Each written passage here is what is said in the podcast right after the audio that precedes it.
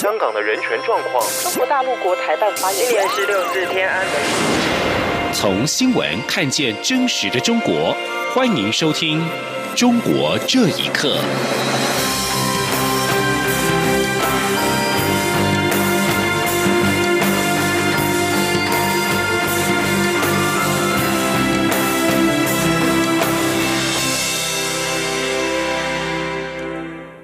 各位好，欢迎收听《中国这一刻》。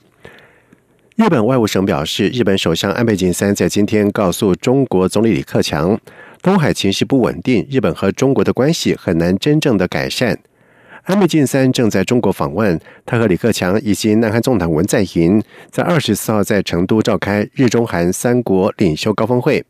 安倍在今天会晤李克强，而根据日本外务省对会议的简报，安倍强调东海情势不稳定，两国关系难以改善。此外，安倍也呼吁中国尽快的解除对日本食品进口的限制。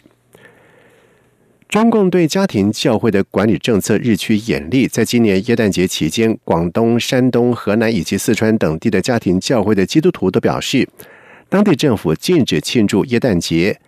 连往年。街头随处可见的圣诞树都不见了，而各个商场跟超市连圣诞灯饰也买不到。舆论认为，当局正在全面的消除基督教会在中国的影响力。请听以下的报道。根据自由亚洲电台报道，十二月二十四号平安夜当天，中国广东、山东、云南、四川、贵州等地的家庭教会信徒纷纷抱怨，在当局严厉禁止下，今年无法进行平安夜聚会。不能过耶诞节。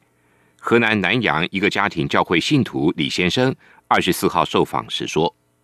我们这边呢过圣诞节，他们管的比较严，礼拜天也是让登记啊，有一些拍照呢。我们现在就把大教堂关了，然后组成这个家庭聚会，不让他们知道，也是在这小点里边来过这个圣诞节。我们就提前聚会，秘密的聚会。市里边的教会那更严一点。”四川一个家庭教会的李牧师受访时表示，公安禁止他们教会过耶诞节，全国都一样。他说，往年的耶诞节，教会都会举办各类的庆祝活动，但是自二零一七年开始，当局逐步限制教会的宗教活动，到今年，所有教会活动都被全面禁止。还有山东一个家庭教会的约翰牧师二十四号受访时表示，以前可以上千位的教友一起庆祝。今年的元旦节都不行了，他说：“我们都不敢公开聚会了，我们一直是定为非法嘛，非法聚会没有登记的，因为我们不愿意加入三字嘛。我们今年圣诞节都都不行，圣诞节都都不能搞活动。前几天晚上我们在小组里都是晚上在各个小组，然后庆祝一下，不敢像以往一起都上千人的这种庆祝，这个没有了，今年没有了。”约翰牧师也表示。各店铺也停止出售元旦节用品，连圣诞贺卡都不能卖了。他认为这是要强制驱逐基督教的印记。而平安夜，青年人都去 KTV、酒吧狂欢。另外，贵州省黔西县教育科技局二十三号下达通知，禁止学校幼稚园过元旦节，严禁学生到各教堂扮演小天使等角色，并要求家长阻止学生参与元旦节、平安夜的活动。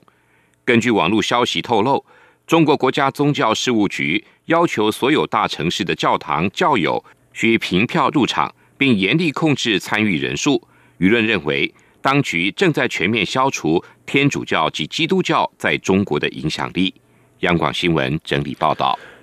中国知名的社会学者、北京大学退休教授郑也夫，继去年底撰文呼吁中共退出历史舞台之后，又再次的发文，除了批评中国现行的反腐观念之外，并且呼吁向其他国家看齐，建立公务员公开财产制度。他并且引用中共常用的格言：“打铁需要自身硬”，建议中共政治局七名的常委起带头示范作用。请听以下的报道。中国国家主席习近平上台之后，大力反腐打贪，被整肃的官员数以百万计。北京大学社会系退休教授郑也夫最近在《纵览中国》刊登一篇题名《财产公示，请自常为始》的署名文章。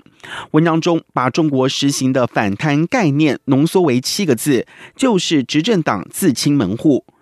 郑也夫认为，资金门户虽然抓出了很多腐败分子，但漏网的人也有很多。但目前世界上有超过一百五十个国家和地区建立了针对贪腐的公务员所建立的财产申报公开制度。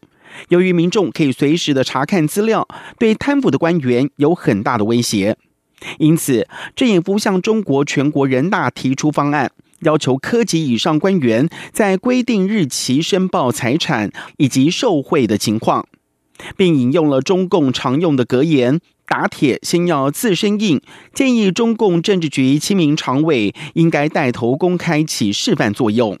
郑也夫在接受自由亚洲电台访问时，强调自己是一个个体，主要在释放自己的观点和思想。他说：“因为我希望高层的管理者呢，能够正确的、简单的理解我。我就是一个一个个体，一个匹夫，是一个思想者，不搞活动，也没有什么图谋，只是释放自己的观点、思想。如果我和别人接、和媒体接触多了。”和团体接触多了，会让他们引起不正确的猜想，以为我要搞什么活动，以为我有复杂的背景，没有，我只是单纯的一个个体，一个思想家，我有我的认识，对这个民族、对这个国家的看法，我就说出来。独立历史学者张立凡认为，中国现在实行的反贪打腐制度是选择性的反腐，有权势的家族根本就不会被曝光。张立凡说。现在这套制度呢，就适合于这种所谓选择性的反腐。也就是说，如果需要搞掉呃一些小的或者一些个他们不喜欢的人的时候，这种方法就最为便捷。非常有权势的权贵家族，他们就永远不会被这个曝光。所以，我觉得这个实际上是一个执政党的一种自我保护。这种保护，也就是。使得他们可以永远执政嘛？郑也夫的批判作风一向大胆敢言，在去年底撰文谈到了中国政治改革的问题时，他呼吁中共应该体面的淡出历史舞台。文中还谈到类似国民性的问题，直言统治者的任性是国民一直以来的逆来顺受的态度惯坏的。该文发表之后不久就被中共封杀，但已经被中国网友快速转发，并引发了众多网友的热烈讨论。同时，郑也夫也相当反对科研腐败。在北大官方网页关于对他的介绍当中，他注明不申请并拒绝任何官方的奖项。央广新闻整理报道。为了为民营企业营造更好的发展环境，中国国务院在日前推出了包括保护民营企业合法财产以及落实大规模减税降费等政策。就有学者认为，在现实环境下，这些措施难以发挥作用，尤其在经济各项指标都在下滑的情况之下。如果要让民企愿意长期投资，就要真正的保障私有权，以及让民企参与国有企业。请听以下的报道。中国国务院发布的民营企业改革发展意见共分八大项、二十八条，内容宣示保护民营企业跟企业家合法财产，并且落实更大规模减税降费等政策，以实质降低民营企业负担。重点聚焦在为民企营造更好的发展环境。北京大学产业经济学教授曹和平说。过去也有过关于开放民营企业准入的文件，但是这次发出的这个意见明确了原则，要求制定路线图、时间表是一步到位。台湾中华经济研究员大陆经济研究所所长刘梦俊则认为，国有企业面临产能过剩和创新能力不足，这都需要民营企业家的精神来参与，包括铁路、高速公路或是电讯。现在中国国务院推出的这些措施，只是出于对稳定经济的考虑。不过，在经济各项指标都在不断的下滑的情况下，需要民营企业参与到国有企业。刘梦俊说：“国有企业去参股民营企业，或者是民营企业来参与到国有企业，这是他向来的混改制的一个精神嘛？啊，尤其在面对那个美中的贸易争端的时候，美国在指责。”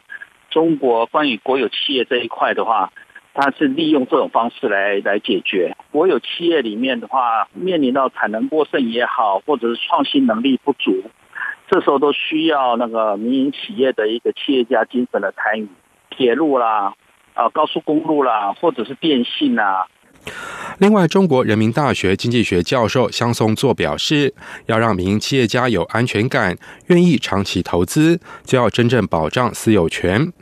中国大陆独立经济学者龚胜利认为，国有企业的资本来自中国纳税人的钱，而且即使民企进去了，也没有话语权。国有控股的大量的大资本的进入，那等于把话语权都拿走了，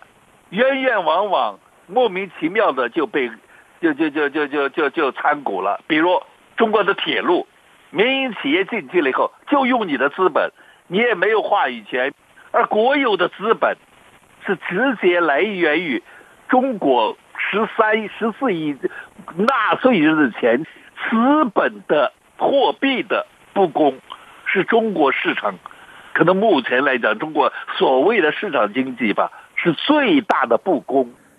中国二零一三年开始让国有企业引入民营资本的混合所有制改革，但是许多限制使得民企持观望态度。除了腾讯、百度等实力雄厚的名气积极响应之外，大部分的名气到现在都无法跟国企竞争。这次中国提出再放宽民营企业的限制，但是在当前中国经济成长趋缓的压力下，能有多少民营企业进场受惠？外界仍在关注。以上新闻由央广整理报道。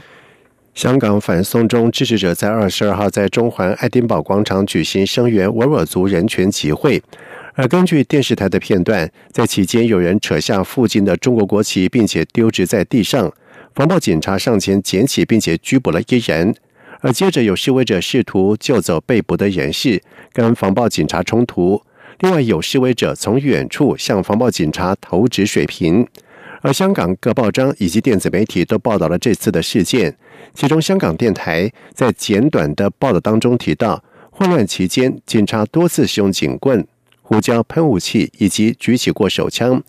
有在场人士投掷水瓶等物品还击，有人冲向警察。而警察公共关系科总警司郭家全在二十三号致函广播处处长梁家荣，投诉香港电台在报道这则新闻的时候所使用的还击字眼跟事实不符。信函当中表示，香港电台报道中所使用的还击字眼，令人误以为是警方主动使用武力。若无人犯法，无人使用暴力，警方绝对没有必要使用武力。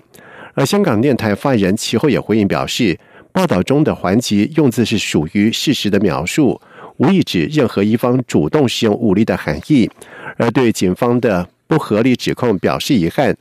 香港电台跟警察部门同属于政府的机构，香港电台负责制作电视以及新闻节目等，而最高负责人是广播处处长。虽然香港电台是官方机构，但其政治立场一直受到亲政府建制派的攻击，引起了不少的争议。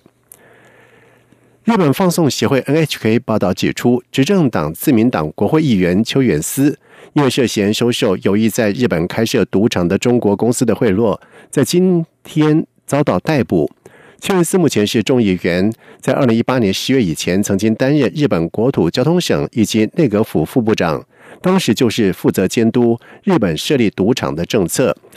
为了振兴观光产业，日本众议院在二零一六年通过了包括建设赌场在内的综合度假村的法案，朝开放博弈市场迈出重要的一步。为了希望能够成为全球博弈重镇，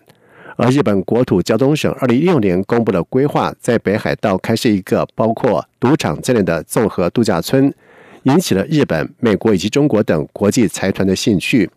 而根据日本检方调查，一家位于深圳的中国企业有意投资这个度假村，因此透过邱元思争取有利的竞争机会。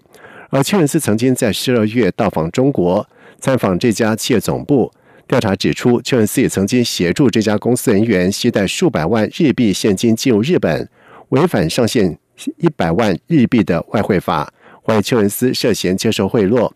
而对邱文思被捕的消息，邱文思办公室表示不知情，而日本检方也拒绝发表评论。以上中国这一刻，谢谢收听。这里是中央广播电台台湾之音。